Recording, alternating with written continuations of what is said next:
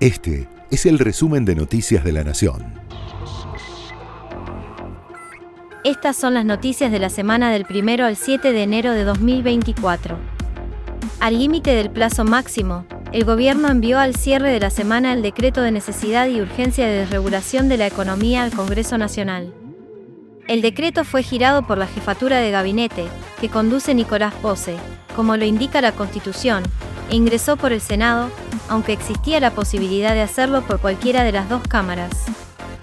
Fue enviado con todos los artículos originales con los que salió publicado el 20 de diciembre, incluido el capítulo laboral que la CGT logró suspender a partir de la cautelar de la Cámara del Trabajo. A partir de ahora, la comisión bicameral, que todavía no está conformada por diferencias con el kirchnerismo, tendrá 10 días hábiles para emitir un dictamen y enviarlo a su debate en diputados o el Senado. Esto se suma al tratamiento que ambas cámaras deberán dar al proyecto de ley Omnibus. Al respecto, esto comentaba el vocero presidencial, Manuel Adorni, sobre la posibilidad de extender las sesiones extraordinarias. Eh, no lo estamos evaluando, entendemos que los, los, tiempos legislativos tienen su propia dinámica y en tal caso en algún momento sí se deberá tomar la decisión de, evaluarlo, de extenderlas, lo, haremos y lo comunicaré. pero no, no, no, no, no se está evaluando eso. Entendemos que los plazos eh, están dentro de los parámetros que harán que se puedan cumplir, digamos. Así que no, no, confiamos en que efectivamente haya celeridad en, el, en todo el trámite legislativo. ¿qué tal? Javier Milei viaja a la Antártida. El presidente partió en la tarde del viernes junto a su comitiva rumbo a Santa Cruz, donde pasó la noche en una base militar de Río Gallegos. A primera hora del sábado llegará a la base Marambio, para iniciar un programa de control de contaminación de océanos por microplásticos impulsado por Naciones Unidas. La comitiva estará integrada por la secretaria general de la presidencia, Karina Milei, la canciller Diana Mondino, el ministro de Interior, Guillermo Francos, y su colega de defensa, Luis Petri. El primer mandatario, ya en el continente austral, recorrerá las instalaciones de la base Marambio y luego viajará hasta la base Esperanza del ejército argentino. Finalmente, pasado el mediodía encabezará el acto que dará inicio formal a un programa para el control de la contaminación impulsado por el Organismo Internacional de Energía Atómica que conduce el argentino Rafael Grossi, quien esto decía respecto a la visita del mandatario.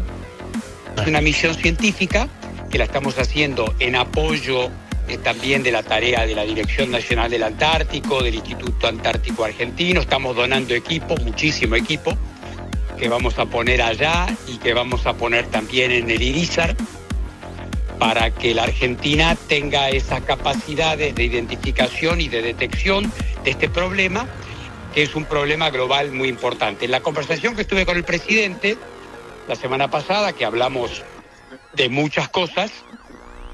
Una de ellas fue esta, le conté que estábamos haciendo esto, que estábamos arrancando esto, eh, se interesó mucho y bueno, finalmente se, se, orquestó esto, que creo que es muy importante porque es un gesto fuerte de un jefe de Estado, ¿verdad? La misión del FMI llegó a la Argentina y el gobierno busca destrabar un pago de 3.280 millones de dólares.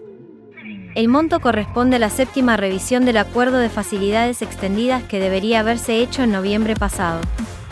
La misión del Fondo Monetario Internacional arrancó el viernes las reuniones formales en el país con los técnicos del gobierno de Javier Milei para dar comienzo a la revisión del acuerdo vigente y eventualmente renegociarlo para que la Argentina pueda cumplir con los compromisos con el organismo durante 2024. En enero vencen unos 1.900 millones de dólares con el FMI, y Milei utilizaría el recurso implícito, ya utilizado en el pasado, de pagar hacia fin de mes, mientras avanzan las conversaciones con los técnicos del organismo para destrabar los desembolsos del acuerdo vigente, que quedaron en suspenso a fines de 2023. El ministro de Economía, Luis Caputo, y el jefe de gabinete, Nicolás Pose, se reunirán con la comitiva del FMI el próximo lunes. Piden investigar al futbolista Junior Benítez por el suicidio de su exnovia, Anabelia Ayala, que fue encontrada muerta el primero de enero tras los festejos de Año Nuevo. La joven se encontraba en su habitación cuando su hermano la halló. Los padres de la joven aseguran que el responsable de la muerte de Anabelia es su expareja, el futbolista Junior Benítez, a quienes ellos ya habían denunciado varias veces en el último tiempo y por lo que la justicia, en mayo de 2023, ordenó su detención y posterior prisión domiciliaria, por los delitos de coacción agravada por el empleo de arma en concurso real con daños, amenazas y desobediencia. La familia asegura que el fatídico hecho habría ocurrido ante la vista de Benítez, conectado a una comunicación virtual permanente por medio de una tableta que el ex Boca Juniors le había dado. Además, aseguran que su hija se encontró el 30 de diciembre con el jugador, aunque pesa, sobre él, una restricción perimetral, además de las limitaciones de la prisión domiciliaria. Para confirmar esto último, aportaron un video de una cámara de seguridad en el que se la observa descender de una camioneta 4x4 negra en la puerta de su casa en el barrio Malvinas Argentinas del Mirante Brown, zona sur del conurbano bonaerense. Aseguran que ese vehículo sería de Benítez, aunque a él no se lo vea en las imágenes. Esto relataba el padre de la víctima, Juan Carlos. No, cada vez se alejaba más de la familia, cada vez vivía encerrada en la pieza. Venía, ponele. Eh, eh, aparte de esto, yo soy músico. Veníamos a ensayar a mi casa y estaban los músicos ahí, mi hija se tenía que encerrar. Mm. Después dejé ensayar ahí, me fui para otro lado, venía mi sobrino, había un hombre, se tenía que ir y encerrarse en la pieza. Era continuamente estar con una tablet, digamos, esta es la tablet, sí. así. Mi hija estaba acá y estaba así, filmaba todo lo que había dentro de mi casa, estábamos en vivo las 24 horas. Las 24 horas en vivo. Él estaba viendo todo lo que pasaba en mi casa.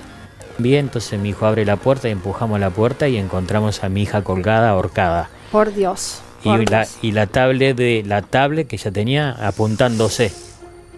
Apuntándose. Y, y ahí, chao. Ven acá un tipo muerto en vida, que soy yo. Todavía no estoy haciendo luto. No lo voy a hacer hasta que mi hija no se haga justicia. Aumentó el subte.